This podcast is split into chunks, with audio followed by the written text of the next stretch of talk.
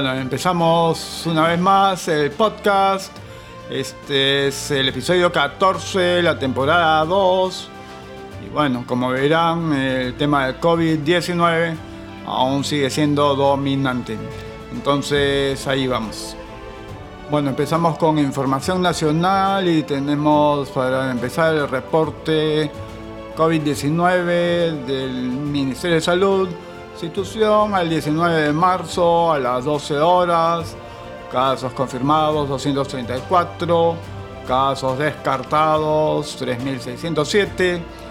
Regiones con casos confirmados: Lima 194, Loreto 11, Lambayeque 6, Callao 5, Cusco 4, Ancash 3, Arequipa 3, Huánuco 2, la Libertad 2, Piura 2, Ica 1, Madre de Dios 1. Y de allí pasamos al comunicado oficial de prensa número 20. El Ministerio de Salud lamenta informar el sensible fallecimiento del primer paciente a causa de infección COVID-19. Se trata de un varón de 78 años con antecedentes de hipertensión arterial que ingresó a la unidad de cuidados intensivos del Hospital de Fuerza Aérea del Perú el martes 17 de marzo por presentar insuficiencia respiratoria severa, falleciendo a las 15 horas. En nombre de todos los peruanos expresamos nuestras más sentidas condolencias a los familiares en este momento de dolor. Lima, 19 de marzo del 2020. luego tenemos el comunicado oficial de prensa número 21, también del MINSA. El Ministerio de Salud lamenta informar el sensible fallecimiento de dos personas por, infección por COVID-19 se trata de un varón de 47 años con antecedentes de viaje a España que presentaba asma bronquial y obesidad. Fue internado en la unidad de cuidados intensivos del Hospital Nacional 2 de Mayo por presentar insuficiencia respiratoria y shock séptico. Su evolución fue desfavorable, produciéndose su deceso a las 18.15 horas el otro caso corresponde a un paciente de 69 años con antecedentes de viaje a España que fue atendido en el hospital Edgardo Rebagliati por un cuadro respiratorio y falleció en su domicilio. En nombre de todos los peruanos expresamos nuestras más sentidas condolencias a los familiares en este momento de dolor. Lima, 19 de marzo del 2020. Y continuamos con una información que dice coronavirus.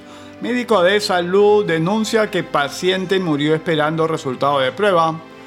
El doctor Benjamín Lino manifestó que tuvo que acudir personalmente al hospital Rebagliati para averiguar el resultado que era positivo del examen que se realizó a Eduardo Ruiz García hace cinco días.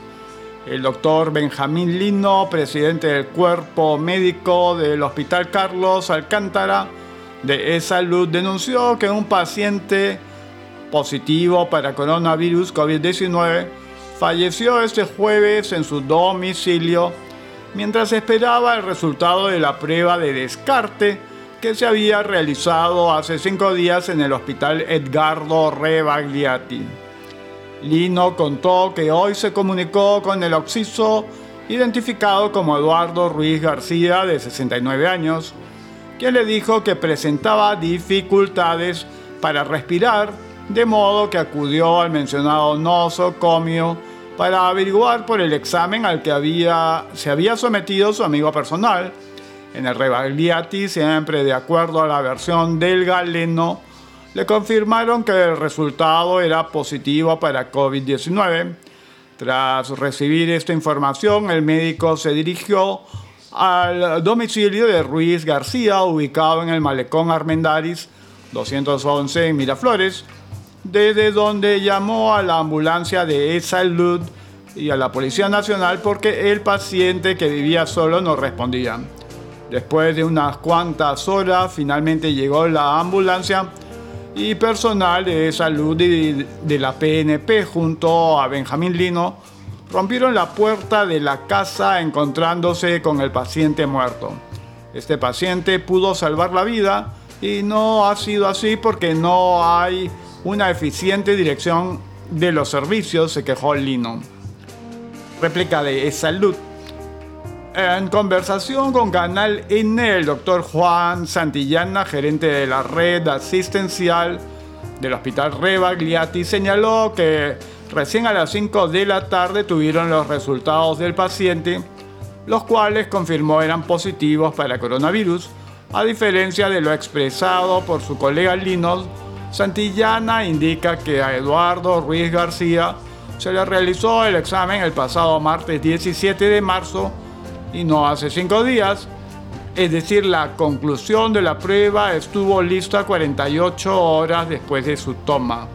Asimismo, anotó que este presentaba antecedentes de un viaje a España, por lo que al manifestar síntomas de ligero dolor de garganta y tos, fue que se procedió con efectuarle el hisopado para descartar el COVID-19. Según Santillana, el personal del Hospital Rebagliati intentó esta mañana comunicarse vía telefónica con Ruiz García, pero no hubo respuesta. Bueno, como ustedes pueden imaginar, este, y en realidad están en conocimiento, este es un tema que ha causado enorme controversia. Eh, sin duda alguna fue la comidilla o la vereda en los medios, críticas y comentarios. Eh, de todos los colores, debido a que el suceso en sí mismo es bastante escandaloso, ¿no? Definitivamente para el entender de muchas personas es una, una víctima que, cuya muerte es responsabilidad, o por lo mínimo hay negligencia de parte de salud. Es este, un sentir bastante difundido en la población, inclusive los mismos periodistas que suelen estar más bien cercanos a las posiciones de gobierno han sido bastante críticos, ¿no? Definitivamente esas cosas ya no pueden seguir pasando.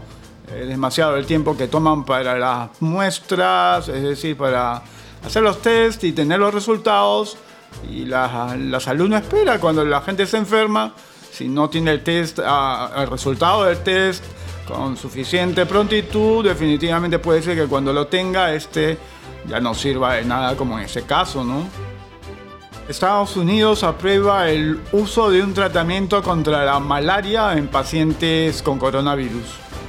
La Administración de Alimentos y Medicamentos admitió la prescripción del fármaco hidroxicloroquina de forma inmediata.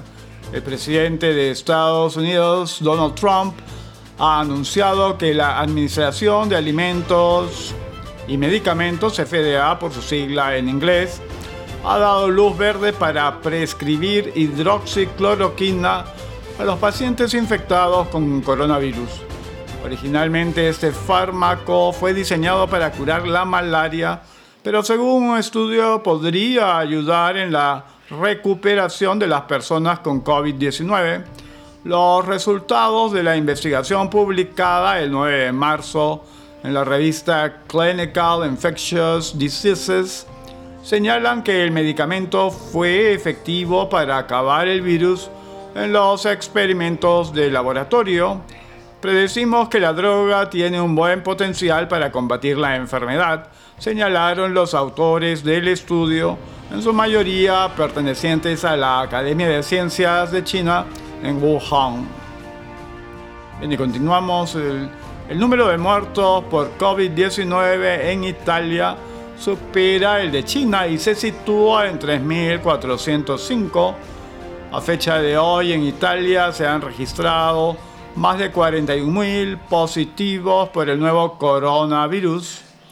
El Ministerio de Salud de Italia ha contabilizado 41.035 casos de SARS-CoV-2 en el país y un total de 3.405 muertos por COVID-19, Ahora el país europeo supera a China en número de fallecidos a causa de la enfermedad. En el país asiático se han registrado 3.245 muertes. De acuerdo con el balance provisional de las autoridades italianas de este jueves, 4.440 personas se han recuperado y de momento hay 33.190 infectados. De ellos, 15.757 pacientes permanecen hospitalizados con síntomas, 2.498 se encuentran en cuidados intensivos y otras 14.935 personas están en aislamiento domiciliario. Este jueves la Organización Mundial de la Salud, OMS, anunció que ya son 207.860 los casos confirmados de coronavirus a escala mundial, tras haberse diagnosticado alrededor de 29.900 nuevos contagios en las últimas 24 horas, la mayor cifra en una sola jornada desde el comienzo de la pandemia en diciembre. Mientras tanto, China, donde se reportó el epicentro del brote, no informó sobre nuevas infecciones locales por primera vez desde que comenzó la pandemia. Desde la ciudad italiana de Bergamo, Lombardía, llegaron estremecedoras imágenes de las fatales consecuencias del COVID-19, un convoy de camiones del ejército italiano cargando con cadáveres. El crematorio local, que está operativo a las 24 horas al día, está desbordado ante el brote del nuevo coronavirus. Además, el principal cementerio de la localidad se ha quedado sin espacio. Decenas de ataúdes fueron llevados a los crematorios de las ciudades de otras regiones como Módena, Emilia Romagna, Parma, Emilia Romagna, Aquiterme, Piamonte, Domodossola, Piamonte o Piacenza, Emilia Romagna. Bien, tenemos otra noticia. Dice, experta del Ministerio Ruso de Salud, la incidencia de coronavirus puede volverse estacional. El coronavirus está ocupando su nicho y cuando lo haga se volverá estacional, dijo la especialista en enfermedades infecciosas. La incidencia de la infección por el nuevo coronavirus puede volverse estacional, afirmó la especialista independiente en jefe para enfermedades infecciosas del Ministerio de Salud de Rusia, Elena Malinikova. El coronavirus ocupará su propio nicho, lo está ocupando ahora y será estacional, dijo la experta en el canal ruso Pervu Canal. Según la experta, más de 200 virus causan infección viral respiratoria aguda de hecho, no debería haber pánico. ¿Quién de nosotros no se enfermó? ¿Quién de, nosotros no tuvo una infección? Cualquier infección viral respiratoria aguda, se pregunta Malinikova, agregando asimismo que las personas constantemente se ven afectadas por estos virus. Este jueves Rusia registró 52 casos de COVID-19, aumentando el número total de infectados en el país a 199. Las autoridades de las 85 regiones de Rusia han anunciado asimismo la introducción del régimen de alerta máxima debido a la amenaza de propagación de la epidemia. La Organización Mundial de la Salud anunció este jueves que ya son 207.860 los casos confirmados de coronavirus a escala mundial, tras haberse diagnosticado alrededor de 22.900 nuevos casos, perdón, nuevos contagios en las últimas 24 horas, la mayor cifra en una sola jornada desde el comienzo de la pandemia de diciembre. Bueno, conforme se van viendo las cosas, el tema del coronavirus todavía tiene para rato, está haciendo estragos a lo largo y ancho del mundo y aún no se ve que esto esté calmando, así que continuaremos en siguientes episodios. Entre tanto, llega a su final el episodio 14 de la temporada 2 de este podcast y estaremos regresando pronto.